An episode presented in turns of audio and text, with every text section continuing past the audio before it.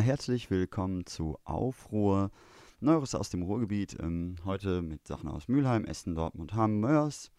Und natürlich auch, sorry für alles, was ich vergessen habe. Das äh, Ganze ist hier so eine Mischung aus Presseschau mit Kommentar und verlesenen Antifa-Erklärungen. Ihr könnt mir gerne Beiträge schicken an xende.riser.net.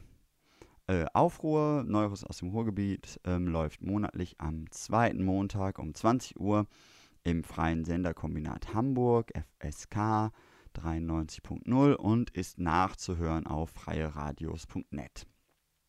Ähm, ganz am Ende gibt es auch was Transthematisches, das ist ja auch immer mit angekündigt, aber nächstes Mal wieder mehr davon. Aufruhr. Für alle, die es auf die Ohren brauchen. Mülheim. Ähm, der Polizeiübergriff auf die AZ-MitarbeiterInnen am 8.6.19 zieht weitere Kreise. Zuletzt forderte die Merkel muss weg CDU-Rechtsabweicher Sechs-Personen-Fraktion der BAMH dem AZ die städtische Förderung ganz zu entziehen. Keine Staatsknete für Staatsgegner, heißt es da. Hm. Aber es sieht bislang so aus, als würden sich die Nicht-Nazi-Fraktionen im Stadtrat davon nicht überzeugen lassen. Zurzeit werden Hintergrundgespräche geführt. Äh, die Polizei hat natürlich, ähm, was heißt natürlich, also die Polizei hat mittlerweile gegen die MitarbeiterInnen Anzeigen wegen Körperverletzung, Widerstands- und Beleidigung erstattet. Zudem hat die Polizei Essen eine Verleumdungsklage gegen das EZ erstattet, wegen ihrer Pressemitteilung. Die könnt ihr in vergangenen Sendungen nachhören. Hm, also, äh, wenn die Polizei nun also Verleumdungsklagen anstrengt, wenn über Polizeigewalt berichtet wird, na, dann äh, können wir Olaf Scholz Diktum nach dem G20 in Hamburg Polizeigewalt hat es nicht gegeben, als das verstehen, als was es gemeint war, nämlich als Drohung. Der Staat als Gewalt und Meinungsmonopol. Aha, ja. Ich verstehe schon, ich verstehe schon. Essen. Nazi-Mackern entgegentreten. Unter diesem Motto demonstrierten am 19.09. AntifaschistInnen in Essen-Stehle gegen die rechte Bürgerwehr der sogenannten Stehler Jungs. Dazu hören wir einen Beitrag von Dennis Pesch aus dem neuen Deutschland. Antifa-Demo im Polizeispalier. 500 Linke protestierten gegen Aufzüge der rechten Bürgerwehr Stehler Jungs. Zwei Männer und eine Frau stehen am Donnerstagabend vor einer Kneipe in Essen-Stehle. Sie warten darauf, dass eine Demo der radikalen Linken vorbeizieht. Da gehen hier 50 Leute spazieren und die kommen mit ihrem Megafon, empört sich einer der Männer. Das Unverständnis der drei für die Demonstranten ist groß. Gegenüber stehen drei Personen und klatschen, als die Antifaschisten vorbeiziehen. Aus dem Aufruf zur Demo gegen die sogenannten Spaziergänge der Stehler Jungs, einer Neonazi-Gruppierung, die sich als Bürgerwehr geriert, wollten Polizei und Westdeutsche Allgemeine Zeitung WAZ Gewaltbereitschaft herausgelesen haben. Am Ende des Tages meldete die Polizei, die den Zug mit einem martialisch ausgerüsteten Großaufgebot durchgängig eskortierte, die Veranstaltung sei störungsfrei verlaufen. Vorab hatte es geheißen, man sei mit ausreichend Beamten vor Ort, um mögliche Tumulte im Keim ersticken zu können. Dem Umgang mit den Antifaschisten gegenüber steht das Verhalten bei den seit mehr als zwei Jahren stattfindenden Märschen der Stiller Jungs. Annalisa Rotthaus, Sprecherin des Bündnisses Stehle dich ein, das die Demo gegen die Rechten organisiert hat, berichtet, diese hätten anfangs nicht einmal Versammlungen anmelden müssen, wenn sie durch den Stadtteil zogen dass die Polizei die Stehler Jungs gewähren lässt, zeigte sich auch am Donnerstag wieder. Im Stadtteil durften sie sich komplett frei bewegen. An ihrem Treffpunkt der Kneipe 300 am Grenzplatz war kaum Polizei präsent. In der Folge bewegten sich die Rechten in kleinen Gruppen durch den Stadtteil. Zwei Tage zuvor waren Fuck Antifa-Graffitis und Hakenkreuze gesprüht worden. Dagegen lehnte die Polizei sogar den Anmelder der Antifa-Demo ab. Nach, einer, ähm, nach einem Kooperationsgespräch unterstellte sie ihm eine Abwehrhaltung gegenüber der Polizei. Im dazugehörigen Bescheid fanden sich keine Gründe, die rechtliche Relevanz hatten. Auch das Verwaltungsgericht Gelsenkirchen befand, die Auflage, es müsse einen anderen Anmelder geben, sei nicht rechtens. Wie schon am 14. September die Unteilbar-Demo des Bündnisses Essen stellt sich quer, so durfte am Donnerstag auch die radikale Linke nicht am 300 vorbeiziehen. Die Bar ist ein Hotspot der extremen Rechten in Nordrhein-Westfalen. Sie wird von Christian Beefy Willing betrieben, einem der führenden Köpfe der Jungs. Laut Polizei ist er Mitglied der extrem rechten Hooligan- und Kampfsportgruppe Alte Garde Essen und Präsident der Bandidos MC Bottrop. Die Polizei begründete die Auflage, dass die Demoroute nicht am 300 vorbeiführen dürfe, mit wechselseitigen Straftaten vor dem Lokal. Zweimal sollen demnach Mitglieder der Stehler Jungs Körperverletzungen begangen haben. Weiter führt die Polizei Schüsse auf das Kulturzentrum Grent an. Dieses ist ein Treffpunkt von Menschen, die von den Rechten bedroht werden oder Gewalt erfahren haben und sich gegen die Neonazis im Stadtteil organisieren. Als Beispiel für Straftaten der Gegenseite nennt die Polizei in ihrem Bescheid eine Beleidigung. Scheiße Nazis sollen zwei Menschen die Stähler Jungs genannt haben. Annalisa Rotthaus wertet es unterdessen als Erfolg, dass die Antifa am Donnerstag sichtbar war und den Neonazis Raum streitig machen konnte. In Redebeiträgen kritisierten Demo-Teilnehmer, dass die angebliche Gewaltfreiheit der Stehler Jungs nur ein Mythos sei. Zudem wurde darauf verwiesen, dass sich immer mehr rechte Bürgerwehren bilden, besonders im Rheinland und Ruhrgebiet. So Dennis Pesch im Neuen Deutschland immer mehr Bürger werden in NRW. Hm, ja, da muss man aber mal überregional auch mal gucken. Ne? Da berichtet dann sogar die FAZ. Äh, dort war am 9.10. zu lesen, äh, nach Einschätzung des Verfassungsschutzes vereint W, äh, eben Beefy Chris Willing, in seiner Person einen großen Teil dessen, was die Stähler Jungs und alle anderen bürgerwehrähnlichen Gruppierungen in Nordrhein-Westfalen auszeichnet. Es handelt sich um eine Mischszene aus Rockern, Hooligans, Angehörigen der rechtsextremen Szene, Kampfsportlern. Hierzu kommen zunehmend Wutbürger. Ähnliche Bürgerwehren gibt es seit einiger Zeit auch in Bottrop oder Herne. In Düsseldorf ist die Bruderschaft Deutschland aktiv, die Internationale Kölsche Mitte in Köln.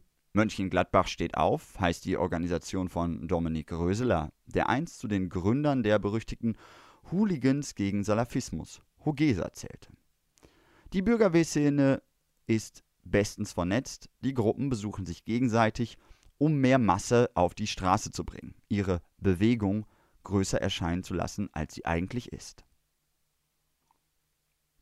So in der FAZ. Größer erscheinen, als sie wirklich ist. Hm?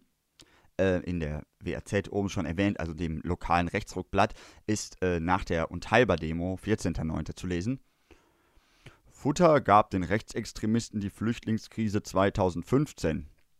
Das sei aber laut Professor Dr. Borstel von der FU Dortmund dort als Rechtsextremismus-Experte gelabelt, nicht die Ursache des rechten Aufschwungs. Wir haben in der Mitte der Gesellschaft ein Potenzial, das anfällig ist, sagt er. Die Rede ist von 10% der Deutschen, die für rechtsextremes, autoritäres Gedankengut empfänglich seien.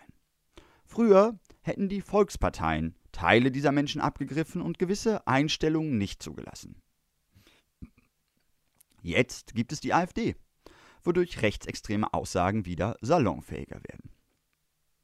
Solche Demos seien nach Ansicht von Professor Dr. Borstel ein wirksames Mittel, um rechtsextreme Potenziale zu bekämpfen, besonders in Zeiten sinkender Teilhabe in Vereinen und politischen Parteien, wo dies in der Vergangenheit noch zuverlässig geschah.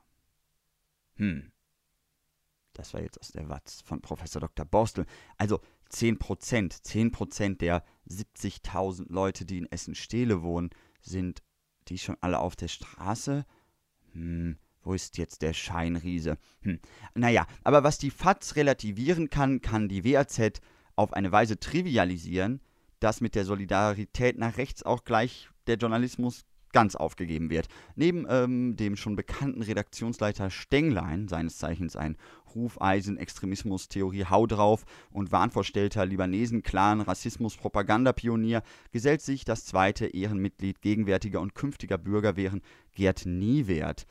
Dieser äh, Watz der Westenfunke Mediengruppe, Typ, also zusammen bilden sie schon so eine Art Spitzenduo, hatten bereits 2018 auf sich aufmerksam gemacht, als sie den Essener Grünen Omerat als Clan-Lobbyisten bezeichnet, also weil er auf rassistische Berichterstattung über Libanesen-Clans hingewiesen hatte. Dieser hatte daraufhin Anzeige gestellt.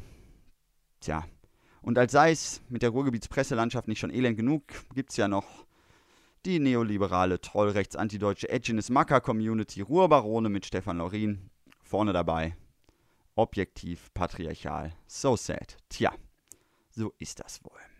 Ach ja, äh, wo war ich? Gerd Niewert von der WAZ zitiert also jetzt Beefy Chris, also denselben Typ, den die Polizei Essen als Mitglied der extrem rechten Hooligan- und Kampfsportgruppe Alte Garde Essen, bestens vernetzt, und Präsident der Bandidos MC Bottrop bezeichnet. Was schreibt Gerd Niewert in der WAZ über ihn? Also erstmal zitiert er den jetzt. So geht's hier jetzt los mit dem Zitat von freundlichen Beefy Chris. Wir sind Leute aus Stele und zum Teil schon seit Jahrzehnten miteinander befreundet.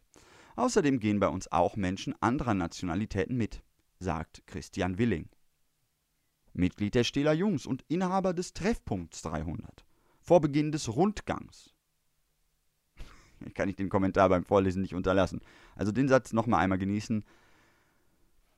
Christian Willing, Beefy Chris, Bandido Kampfbord, alte Garde-Typ, Mitglied der Stähler Jungs, also Chef der Stähler Jungs, Organisator und so weiter und Inhaber des Treffpunkts 300, das ist jetzt schon noch ein Treffpunkt vor Beginn des Rundgangs, der schon nicht mal mehr ein Spaziergang ist. Naja, ich lese das zu Ende.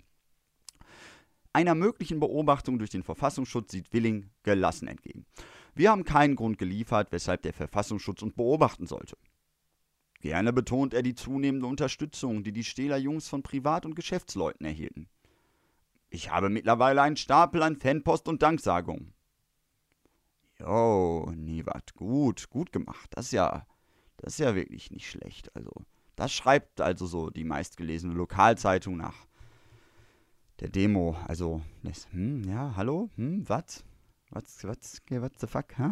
Ja?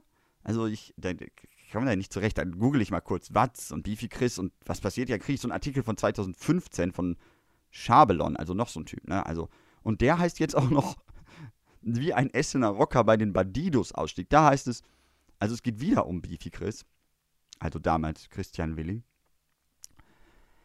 Er spürt bei Gesprächspartnern immer noch Bedenken, wenn die Sprache auf sein wildes, illegales damals kommt. Ich staune manchmal selbst, was ich da alles gemacht habe. Das ist aber Vergangenheit. In der Gegenwart baut sich der 38-Jährige seine Zukunft auf. Eine Existenz im Rheinland. An seiner Seite die Freundin, die all die Jahre auf ihn gewartet hat und die seit kurzem seine Ehefrau ist. Es wurde auch Zeit, sagt der Ex-Bandido und lächelt glücklich. Wenn er heute an seine Lebenswaage denkt, haben sich die Hände erheblich angenähert. Ein Mann hat sein Gleichgewicht wiedergefunden. Also, ne, die Mitte steht rechts und die Watz fest an der Seite von Beefy Chris. Yay. Ähm, am Donnerstag, also am 17.10. jetzt wieder, gibt es die monatliche Kundgebung von Aufstehen gegen Rassismus in Essen-Stehle, gegen die sogenannten Stehler Jungs. Es gibt da auch einen Anreisetreffpunkt am Essener Hauptbahnhof um 17 Uhr vom McDoof und um 17.30 Uhr geht es dann in Stehl los. Die Nazis laufen also immer noch dreimal im Monat ohne Gegenprotest. Hallo!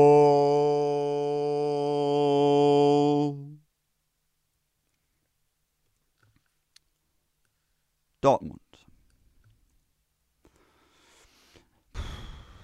Ja, nicht nur, dass jetzt in Dortmund ein Torsteiner Laden aufgemacht hat, auch sonst gibt es wie immer in Dortmund besonders viel zu tun.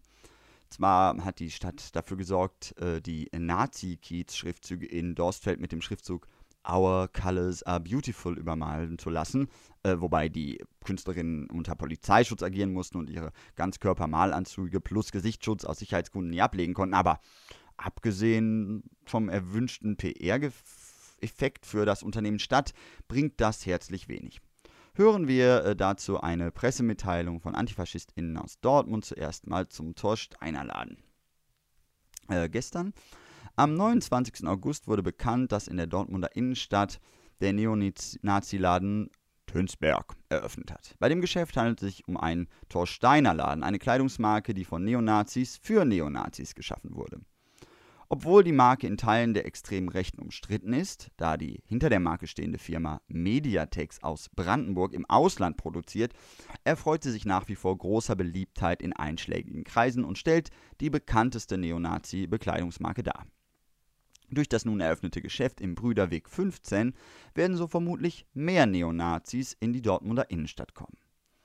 Das neue Geschäft ist der einzige Torsteiner Laden Westdeutschland, Westdeutschlands. Dadurch verstärkt sich die anziehende Wirkung Dortmunds auf die rechte Szene, so Antje Höfner, eine der AntifaschistInnen.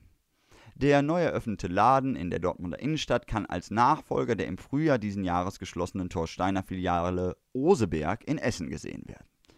Gegen den Laden dort hatte es seit der Eröffnung 2009 immer wieder antifaschistische Proteste und auch militante Aktionen gegeben.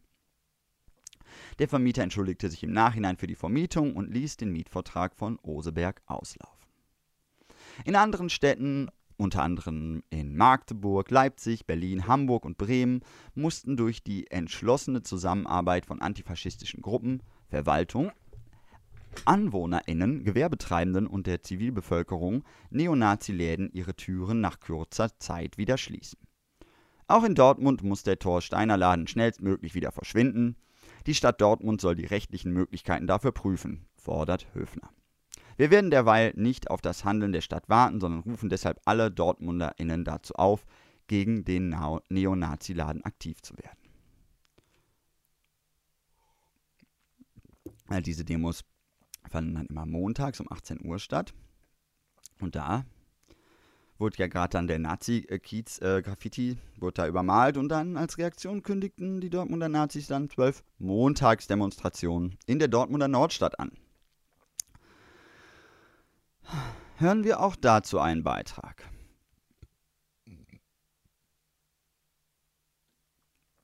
Immer wieder montags. Auch gestern, am 7.10.2019, liefen die Dortmunder Nazis um die Partei Die Rechte Dortmund durch die Straßen der Dortmunder Nordstadt. Dieses Mal ging es für den rechten Demonstrationszug über die Schützenstraße in Richtung Hafenviertel bis hin zu ihrem Endpunkt an der U-Bahn-Haltestelle Dortmund Hafen. Zwar konnte die lokale Nazi-Szene nicht mehr so viele TeilnehmerInnen wie am vergangenen Montag und es recht nicht so viele Personen wie bei ihrer eigentlichen Auftaktdemonstration am Freitag, den 20.09. mobilisieren, doch trotzdem sorgte das Vorhaben der nur anhand ihrer Fahnen erkennbaren und sonst komplett durch Polizei verdeckten ca. 50 TeilnehmerInnen wieder viel, für viel Dynamik im Viertel und vor allem für Empörung bei der ansässigen Bevölkerung. Auch wenn aus unserer Sicht eine angekündigte Demonstration unter dem Motto Hier marschiert der nationale Widerstand anders aussehen müsste und die Demonstration eher etwas von Hier wird der nationale Widerstand eskortiert hatte, zeichnete sich leider schnell, wie schon am letzten Montag beobachtet, ab, dass die Polizei ihrer Linie treu bleibt und kein Interesse an Gegenprotest und Engagement der lokalen Zivilbevölkerung hat. Was im Vorhinein noch groß medial angekündigt wurde und womit sich Polizeipräsident Gregor Lange noch versuchte zu brüsten, wurde eher im Gegenteil gedeutet. Wo bei der Demonstration am 20.09. noch halbwegs human gehandelt wurde, standen am 30.09. und diesen Montag komplett vermummte Bewaffnete und teilweise mit Hunden ausgerüstete PolizistInnen die keine Rücksicht auf Verluste nahmen. Im Weg. Auf Versuche eines Protests in Sichtweite oder Blockaden auf der schon wieder nicht im Vorfeld veröffentlichten Route der Nazis durch das migrantisch und links geprägte Viertel wurde mit Gewalt und Repressalien geantwortet. Menschen wurden beispielsweise mit und ohne Mehrzweckstock geschlagen, am Boden liegend getreten, an den Haaren von der Straße gezogen, erkennungsdienstlich behandelt, in Gewahrsam genommen und je nach Laune des der einzelnen Beamtinnen sexistisch, homophob oder lukistisch beleidigt und angefasst. Auch gestern reichten leider viele Leute auf den Straßen rund um die Route und sogar eine Sitzblockade mitten auf der Schützenstraße wieder nicht aus, um den Faschos endgültig den Weg zu versperren. Lieber drängte die Polizei erneut, wie schon am letzten Montag erlebt, die Sitzblockade unter Gewalt zusammen, prügelte sie von der Route oder leitete kurzerhand den wie oben beschrieben zugegebenermaßen relativ kläglich aussehenden Demonstrationszug der Rechten an den Blockaden vorbei. Ein hier nur kurz angerissenes und so gravierendes Fehlverhalten der Dortmunder Polizei. In einem der sensibelsten Stadtteile Dortmunds können wir unter keinen Umständen so stehen lassen und finden es nicht verwunderlich, dass der generelle Hass auf die Polizei in der Dortmunder Nordstadt wächst. Die Stadt Dortmund und die dazugehörige Polizei bewirkt mit ihrer jahrelangen Art und Weise von Demonstrationsorganisation und Politik bezüglich der Dortmunder Nazi-Szene und dem linken Gegenprotest lediglich eine mediale, fadenscheinige Außenwirkung der weißen Weste. Jeder Mensch, der sich nur im Ansatz mit der oben genannten Problematik in Dortmund auseinandersetzt, merkt schnell, dass hinter dem nach außen transportierten Vorhaben des Dortmunder Kampfes gegen Rechts eigentlich egozentrische Beweggründe stehen und die Weiterentwicklung der Karrieren aller Sirau und Lange eine tragende Rolle spielen. Solange die Polizei Dortmunder Bef Zivilbevölkerung auf einer solchen Art und Weise begegnet, AnwohnerInnen und Nazi auf Nazi-Routen nicht warnt und gegen Protest wie gestern auf der Schützenstraße kriminalisiert, solange seid ihr ein Teil des Dortmunder Nazi-Problems. Genau aus diesem Grund der eben umzeichneten Dortmunder Zustände und vor allem aus den Erfahrungen der letzten Wochen heraus werden wir nächsten Montag definitiv wieder da sein und uns den Nazis in den Weg stellen. Egal ob auf der Route, im Viertel oder an anderen Tagen. Für Nazis und Bullen heißt in der Nordstadt sein, Augen offen halten und jederzeit mit Überraschungen rechnen. Vielen Dank an die, die in der letzten Zeit so aktiven Menschen in Dortmund und vor allem in der Nordstadt. Lasst euch nicht unterkriegen, meldet euch, wenn ihr von Repression betroffen seid, sagt GenossInnen Bescheid und achtet auf Ankündigungen in den nächsten Tagen. Schulter an Schulter gegen den Faschismus. Informiert euch über Aktionen in Dortmund und Umgebung, zum Beispiel auf der Webseite des Dortmunder Antifa-Bulletin dab.nadir.org.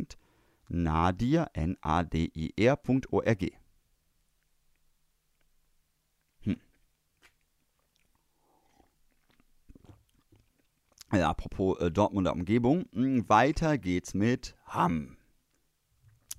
Folgender Text stammt vom Hecke Club 590, Antifaschistisches Jugendbündnis Hamm. Am 3.10.2019 demonstrierten in Hamm 350 Menschen gegen Nazi-Strukturen und den Rechtsruck. Die DemonstrantInnen forderten von der Stadt unter anderem eine sofortige Schließung des überregional bedeutenden Neonazi-Zentrums im Kentropper Weg 18 in Hamm. Zu der jährlich stattfindenden Demonstration, die in diesem Jahr unter dem Motto Kein Raum für Nazis, gemeinsam gegen Rechtsruck und Nazi-Strukturen stand, hatte das antifaschistische Jugendbündnis Häkelclub 590 aufgerufen. Wir sind froh, dass auch dieses Jahr so viele Menschen aus unterschiedlichen Spektren mit uns auf die Straße gegangen sind so Johanna Schillack, Pressesprecherin des Häkel Club 590. Leider ist das immer noch dringend notwendig, denn in Hamm existiert nach wie vor eine ebenso gefestigte wie gefährliche Neonazi-Szene.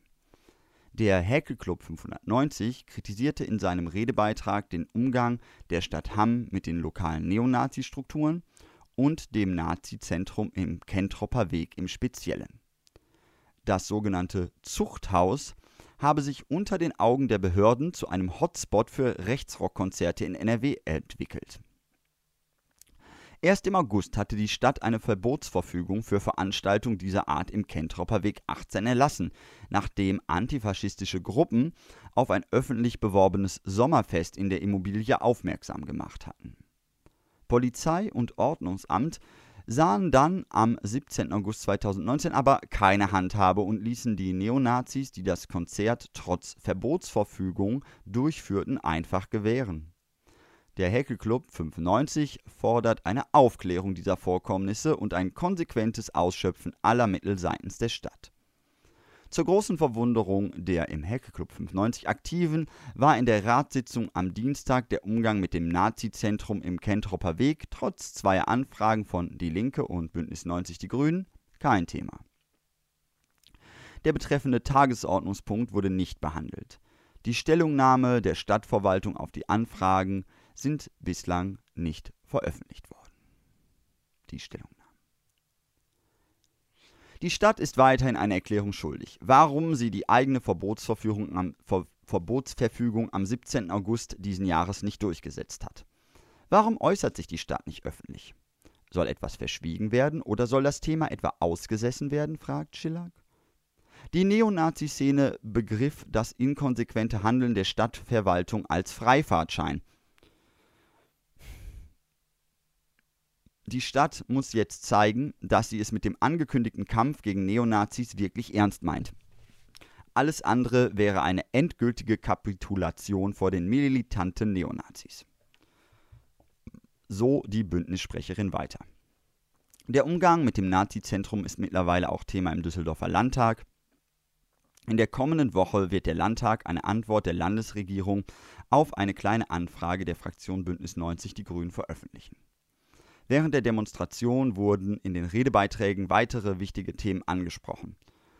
So sprach die Gruppe No Limit, offener antifaschistischer Treff aus Münster, über die Wichtigkeit, gerade für junge Menschen antifaschistisch und politisch aktiv zu werden und sich selbst zu organisieren.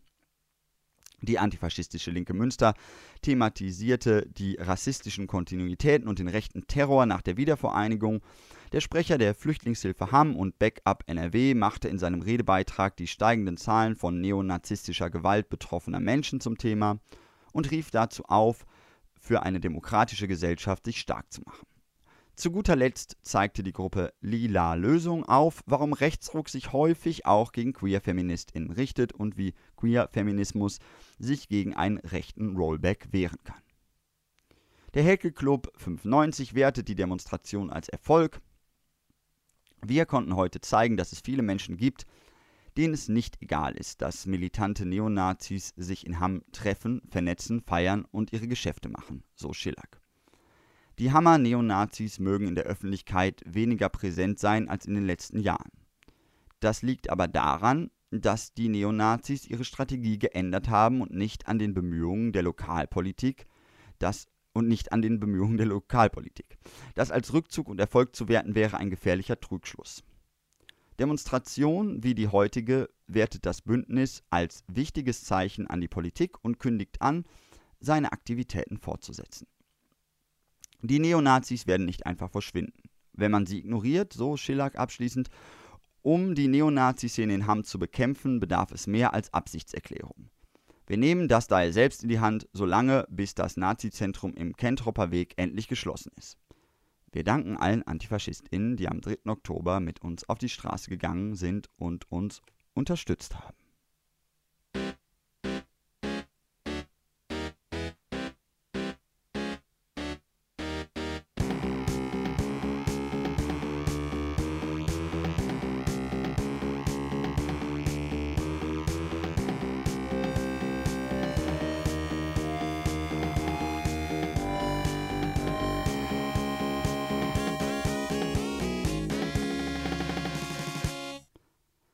Mörs.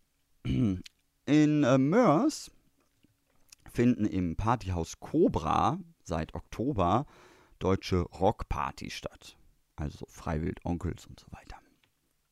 Äh, zu einer ersten Demo vor dem Haus des Veranstalters und Gründers der sogenannten Volksgemeinschaft Niederrhein kamen am 17.850 Menschen.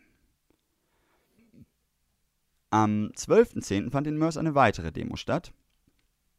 Hören wir dazu den Aufruf des Bündnisses Mörs ist bunt, nicht braun, die sich den Nazis entgegenstellen. Was tun, wenn rechte Raumnahme unmittelbar vor der eigenen Haustür stattfindet? Für uns ist die Sache klar, raus auf die Straße, den Nazis zeigen, was wir von ihnen halten. Zum zweiten Mal veranstaltet der mehrfach vorbestrafte Neonazi Kevin Giuliani am kommenden Samstag in Mörs eine als bürgerlich maskierte Rechtsrockparty. Dies ist Teil seiner Taktik am Niederrhein in unserer direkten Nachbarschaft, seine neonazistische Kameradschaft Volksgemeinschaft Niederrhein weiter zu etablieren und rechtes Gedankengut zu normalisieren. Über die Motive der Volksgemeinschaft Niederrhein bestehen keinerlei Zweifel. Sie werden offen zur Schau gestellt auf ihrer Website. BürgerInnen in Mörs sind zu Recht besorgt. Es könne sich eine offen rechtsradikale Szene in Mörs verankern, ausgehend von den öffentlichen Aktivitäten der Volksgemeinschaft Niederrhein. Wir solidarisieren uns ausdrücklich mit den BürgerInnen aus Mörs, die sich gegen diese neonazistischen Aktivitäten stellen. Ähm, genau, da könnt ihr euch informieren. Bei Mörs bleibt bunt, nicht prahlen. Zudem erreichte uns gerade folgendes BekennerInnen-Schreiben. Ähm, bereits am 15.08. haben wir das Partyhaus Cobra markiert weil der Betreiber Ron Fairburg dort zusammen mit dem Neonazi Kevin Giuliani eine Rechtsrockparty veranstaltete. In der Nacht vom 27. auf den 28.10. haben wir den Umzugsladen Umzüge, Möbel und Co. Mörs in der Bankstraße 6, der von Lisa und Kevin Giuliani geführt wird, einen Besuch abgestattet. Kevin Giuliani und seine Kameradschaft Volksgemeinschaft Niederrhein haben in Ron Fairburg einen Freund und Verbündeten gefunden. Rechtsrockveranstaltungen dienen der rechtsextremen Szene als Einnahmequelle und Vernetzungstreffen. Neonazi-Strukturen bekämpft man am besten, bevor sie sich etabliert haben. Widerstand muss jetzt geleistet werden. Wir freuen uns über zivilgesellschaftlichen Protest, wie der Demo vor Giulianis Haus in Hörstgen und in der Mörser Innenstadt. Im Kampf gegen den Faschismus halten wir jedes Mittel für angebracht. Wir solidarisieren uns mit allen Menschen, die sich dem Rechtsruck entgegenstellen, ungeachtet der Protestform.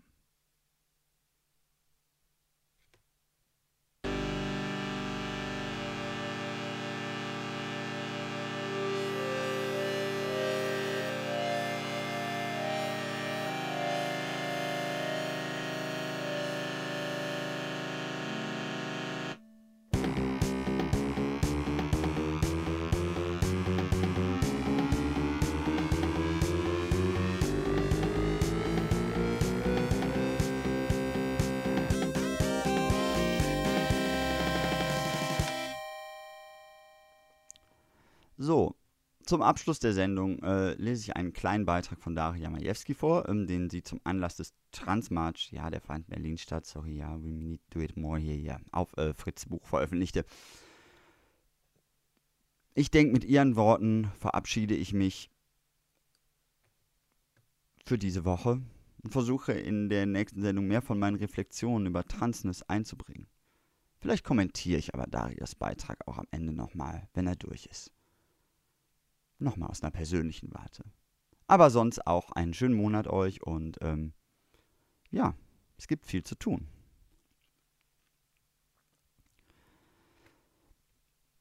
Der Kaffee ist ausgetrunken und gleich geht es los zum diesjährigen Transmarch. Eigentlich ein Grund, sich zu freuen, lauter trans, binäre und nicht-binäre Menschen und Allies, die für Transemanzipation auf die Straße gehen.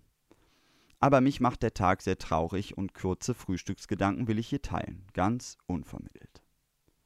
Seit sechs Jahren bin ich dabei im Kampf um Transemanzipation. Aber wenn ich ehrlich zurückblicke, ehrlich das jetzt befrage, dann war es an so vielen Stellen auch ein Kampf gegen andere Transmenschen. Ein Ringen mit meiner internalisierten Transfeindlichkeit und die verzweifelte Suche nach richtigen Narrativen und Theoremen, die ihren Teil zur Emanzipation beitragen sollten. Die Tragik, die mich heute so traurig werden lässt und mit der ich gleich unter so vielen Gleichen stehen werde, ist die, dass die strukturelle Transfeindlichkeit dieser Welt auch uns voneinander trennt und gewaltvoll fernhält von der Möglichkeit, in liebevoller Zugewandtheit für die Befreiung dessen und von dem, was uns transgeschlechtlich macht, einzutreten. Kein Transmensch, der nicht an dem eigenen Versuch für Transrechte, Transemanzipation und Liebe einzutreten, zerbricht. Die Härte der Welt schlägt auf alle meine Siblings in Arms ein, treibt uns in Depression, Panik, Krankheit und Erschöpfung, so dass selbst die Privilegiertesten sich entweder auf die Suche nach privatem Glück beschränken oder in Verzweiflung vereinsamen. Das Schlimmste für mich ist zu sehen, wie meine eigenen Politiken, Solidaritäten und Projekte einen Beitrag dazu geleistet haben, diese Vereinsamung einzelner andere Transmenschen zu befördern. Nicht, weil ich wollte, dass das passiert, sondern weil ich schlicht im Dissens mit ihren Politiken und Haltungen stehe. Eine Minderheit, die wir Transmenschen nun mal im wahrsten Sinne des Wortes sind, hat leider nicht den Luxus, miteinander streiten zu können, nur um des Diskurses willen. Jeder theoretische Dissens, jede nicht mit der Politik einer anderen ausgesprochenen Solidarität bedeutet zwangsläufig auch den Verrat an konkreten Menschen. Es bedeutet Einzelkämpferinnen, zu denen wir gemacht werden, der Vereinsamung auszusetzen. Angelehnt an de Beauvoir lässt sich sagen, dass Transmenschen eben vereinzelt unter Cis-Menschen leben, in jeweils spezifischen Abhängigkeiten von diesen. Familiär, beruflich, alltäglich und erotisch amorös. Aber einfach bedingungslos solidarisch miteinander sein, welche Emanzipation sollte das sein? Wohl keine, da es schlicht eine Politik der Gleichgültigkeit wäre. Ich sympathisiere immer mehr mit separatistischen Gedanken, wenn es nicht mehr darum geht, von existierenden Räumen akzeptiert zu werden, sondern das eigene zum bedingungslosen Ausgangspunkt der Kämpfe gesetzt wird. Und dabei darüber hinaus die Vereinzelung in ein liebendes Miteinander übergeht. Erst im amorösen, erotischen, freundschaftlich-politischen Bezug aufeinander, indem wir unser Einzelkämpferinnentum überwinden und nicht nur für uns selbst, sondern auch für den, die anderen kämpfen, schimmert ein bisschen Hoffnung für mich auf. Wenn es auch wohl die langweiligste Antwort ist auf die schon so oft gestellte Frage nach gelungener Befreiung ist. Am Ende bin ich wohl ein Hippie. Hashtag Liebe.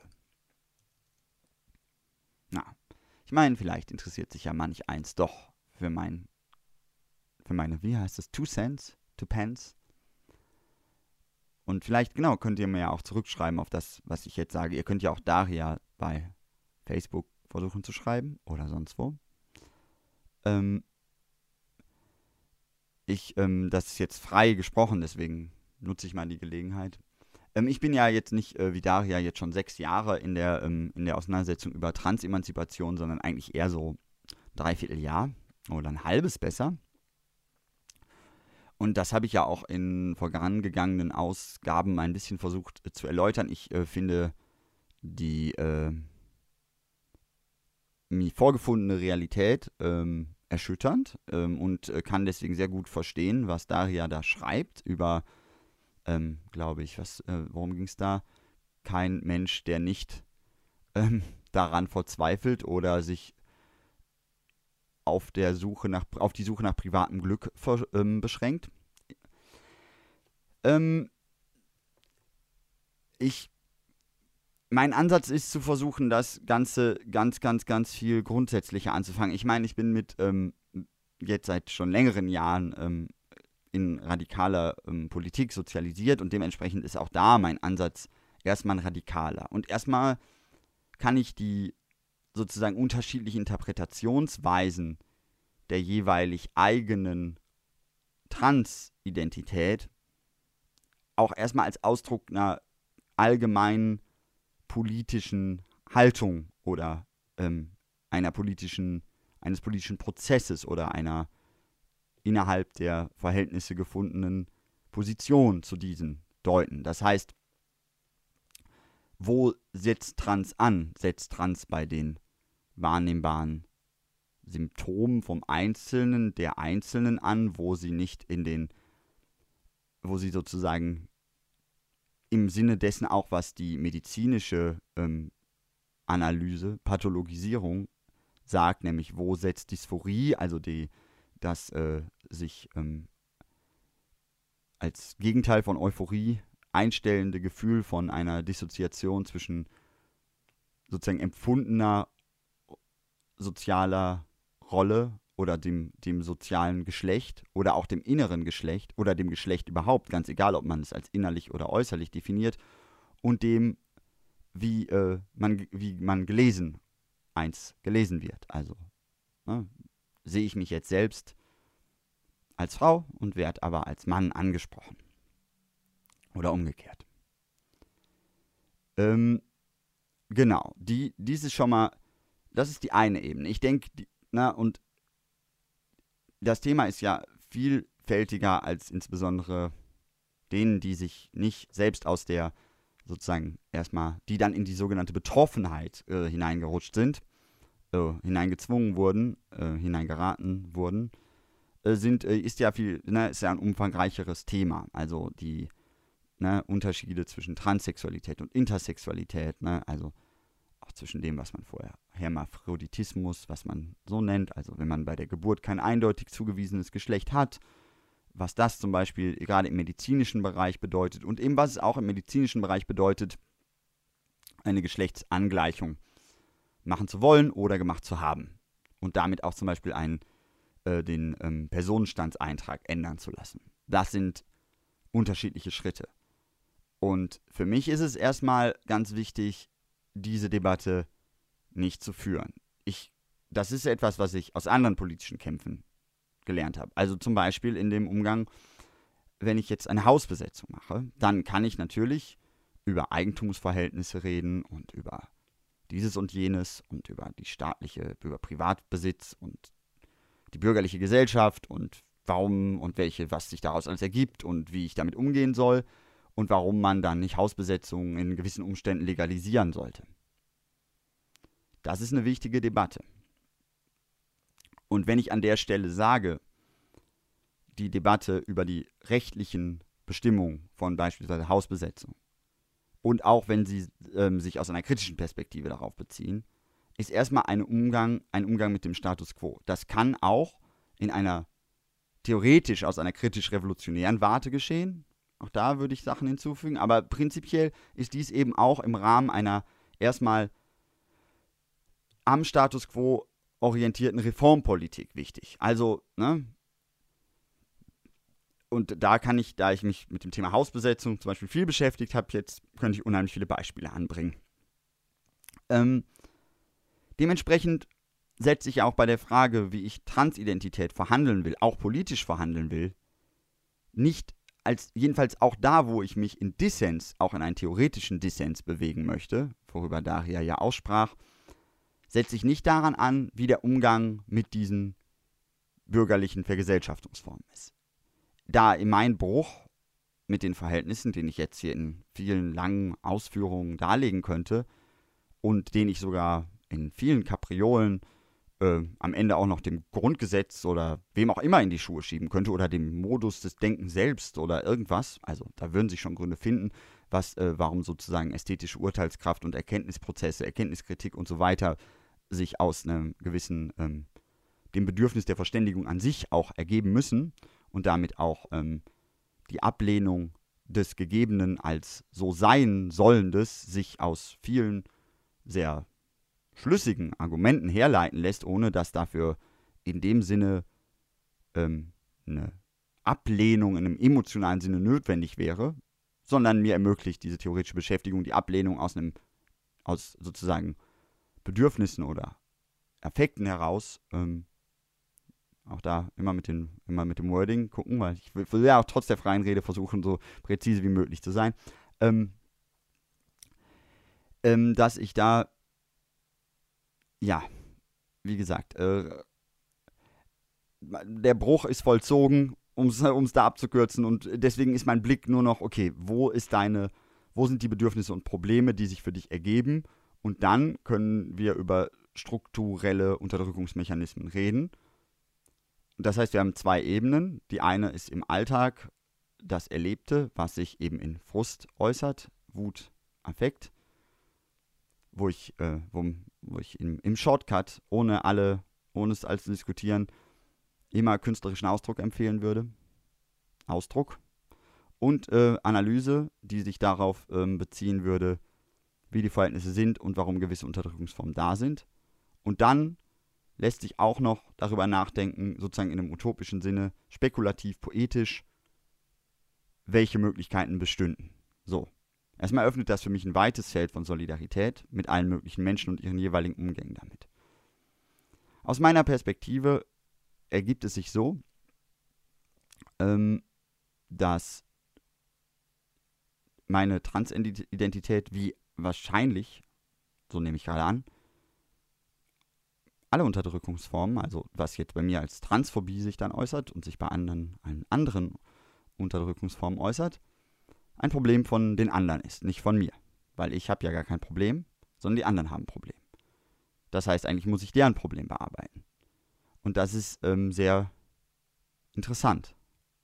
Weil genau, für mich ist ja die Transemanzipation, also das Coming Out dessen, ein Ende des Problems.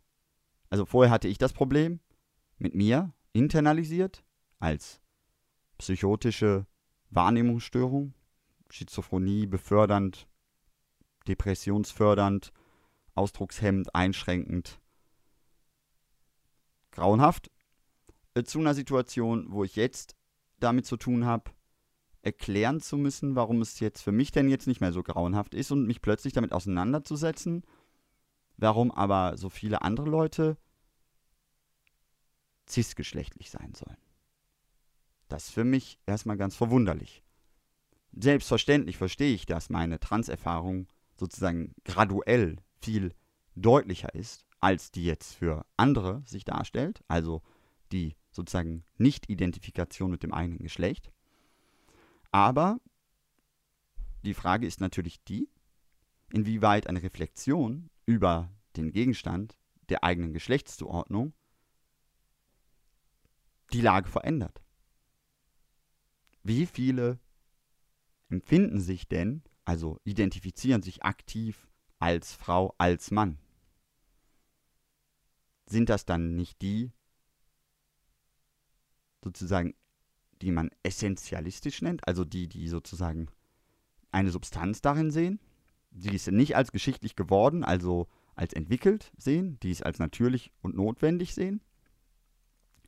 Dies lässt sich propagandistisch in verschiedene Richtungen drehen. Also fürs Gute wie fürs Schlechte, jedenfalls temporär lässt sich damit sicherlich auch viel Gutes machen. Jedenfalls, wenn man Frauen äh, traditionell mit Weiblichkeit verbundene Werte in den Vordergrund stellt, aber auch das ist alles sehr selektiv. Das sind sozusagen eklektizistische Geschlechtsbilder, die dann aus dem binären System herausgeholt werden, um daraus irgendwelche transformatorischen Prozesse in Gang zu bringen, ohne sozusagen diese schon etablierte Klammer von Geschlechtlichkeit aufgeben zu wollen. Das ist aus Marketinggründen, Propagandagründen, Agitationsgründen, aus vielen Gründen der Zweckmäßigkeit für viele sinnvoll. Andererseits ist es dann wiederum, wenn das der Gegenstand ist, dass ich also mit Essentialismen, also mit Natürlichkeiten, Notwendigkeiten, Normalitäten zu tun habe, auch gar kein Moment für ein Gespräch. Das heißt, das ist allemal eine Erfahrung ähm,